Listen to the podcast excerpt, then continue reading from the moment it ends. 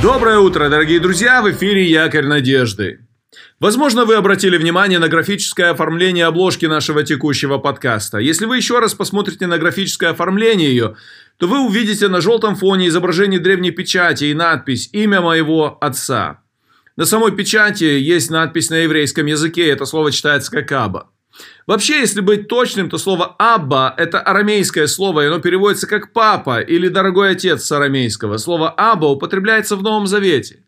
Послание к римлянам, 8 глава, 15 стих. По-еврейски слово «отец» звучит «ав», как в имени Авраам. Итак, добро пожаловать на наш последний подкаст серии «Имена Бога на еврейском языке». Сегодня мы закончим наши размышления над именами Бога в Ветхом Завете, я хочу завершить наше рассуждение – Одним из самых дорогих и употребляемых имен и обращений к Богу и в Ветхом Завете, и вообще во всей Библии.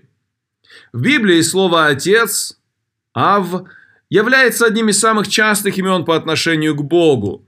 Каждый раз, когда употребляется это слово к Богу, оно выражает целую гамму чувств со стороны поклоняющегося по отношению к Всевышнему. Здесь показаны отношения доверия, и детская привязанность, и отцовское попечение, и даже отцовские строгости и дисциплина – Сегодня я хочу предложить целый ряд текстов из Ветхого Завета, которые говорят о Боге как об Отце.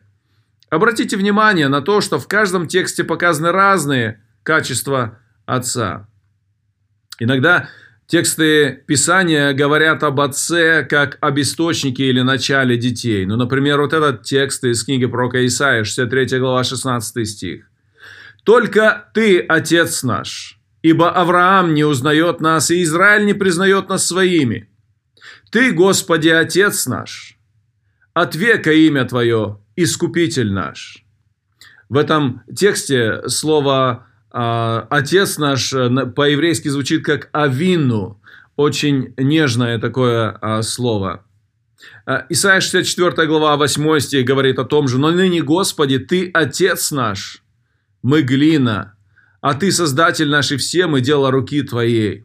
В данном случае отец показан не просто как, началь... Э, как, как, как начало народа, но как то, что отец формирует, как гончар формирует глиняное, глиняное свое, свое изделие. Так отец может не, не только дать начало, но еще и положить какое-то или дать какое-то формирование в жизни. Еще Бог называется источником или началом народа. Э, во Второзаконии, в 32 главе, записана песнь Моисея, в которой есть очень интересные слова о Боге, как об Отце. Моисей противопоставляет Божью отцовскую заботу о народе израильском и забывчивость народа в том, что они оставили Бога и забыли Его. Забота Божья показана в этой песне в том, что Господь сделал народ своим сыном, но народ оказался неблагодарным, забывчивым и самолюбивым, как, к сожалению, бывают иногда дети. Послушайте отрывки из этой главы, из этой песни. Второзаконие, 32 глава, 6 стих, 2 часть стиха. Не он ли отец твой, который приобрел тебя, создал тебя и устроил тебя?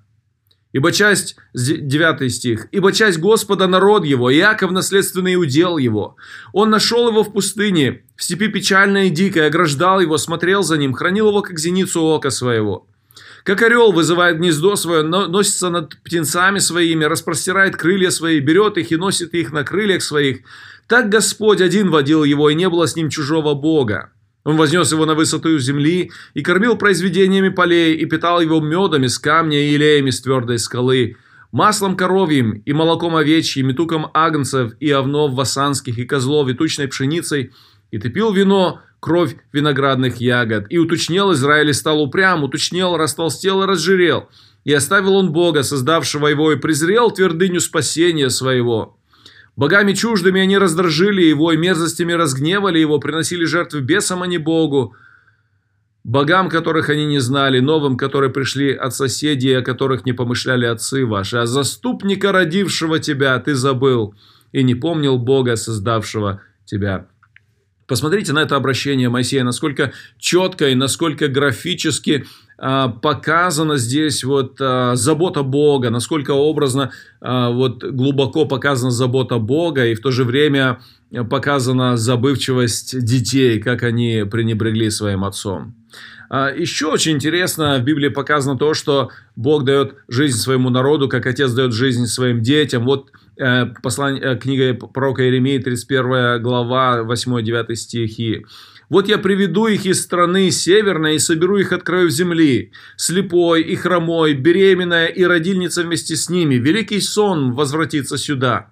Они пошли со слезами, а я поведу их с утешением. Поведу их близ потоков вод, дорогой, э, дорогой ровной, на которой не споткнутся, ибо я, отец Израилю, и Ефрем, первенец мой. Посмотрите, насколько четко здесь, вот в этом тексте показана забота Божья. И такая, знаете, Э, как бы забота с любовью, а, что Господь даст жизнь народу своему, что они, даже несмотря на то, что они будут в плену, они не погибнут и они не закончат свое существование как народ. А, мы еще читаем в Писании, что Отец наставляет и дает направление в жизнь, Он формирует народ, Он направляет, Он руководит своим народом. А, книга прока Иеремии, 3 глава, 4 стих. «Не будешь ли ты отныне взывать ко мне, Отец мой? Ты был путеводителем юности моей. Слово «отец мой» по-еврейски звучит как «ави», очень нежное обращение к отцу. «Ави, не будешь ли ты отныне взывать ко мне «Ави», то есть «Отец мой», ты был путеводителем юности моей». Еще в Библии а, показана отцовская забота, как вот отец проявляет заботу о детях. Псалом 67, 6 стих. «Отец сирот и защитник вдов, Бог во святом своем жилище». Бог заботится и о сиротах, и о вдовах. Бог заботится о всех своих детях, как отец проявляет свою заботу. Еще очень четко и интересно, в Библии показано, а, как бы вот есть даже предупреждение такое, что к Богу нужно относиться с почтением, как к отцу относятся. Вообще на Востоке к отцу относятся с глубоким уважением. Нет какой-то фамильярности, которая присутствует в западных а, современных семьях. А, особенно на Западе, к отцу можно относиться, ну, знаете, даже с каким-то пренебрежением, как-то так. Ну, не то, что это поощряется, но это видно из отношений. На Востоке никогда такого не было. Посмотрите, что написано в книге пророка Малахия, 1 глава, 6 стих. «Сын чтит отца и раб господина своего. Если я отец, то где почтение ко мне? И если я Господь, то где благоговение передо мной, говорит Господь Саваоф, вам, священники, бесславящие имя мое?» Вот такое обращение а, со стороны самого Бога, что если я отец, то должно быть какое-то почтение, благоговение. Ну и еще одна вот очень интересная деталь показана. Мы можем очень много найти разных оттенков смысла в том, что люди называют Бога Отцом в Писании. Но вот еще есть один момент такой, когда показано равенство детей Божьих. То есть все братья и сестры, те, кто имеет одного Отца. Малахия 2 глава 10 стих. «Не один ли у всех нас Отец? Не один ли Бог сотворил нас? Почему же мы вероломно поступаем друг против друга, нарушая тем завет отцов наших?»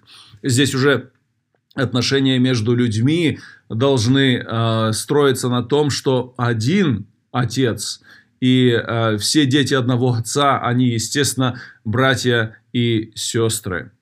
Итак, Посмотри внимательно, обрати внимание на то, сколько много передано в этом простом и дорогом образе в имени Отца, который ты и я можем употреблять по отношению к Богу. Когда ты называешь Господа Отец, что ты хочешь подчеркнуть этим?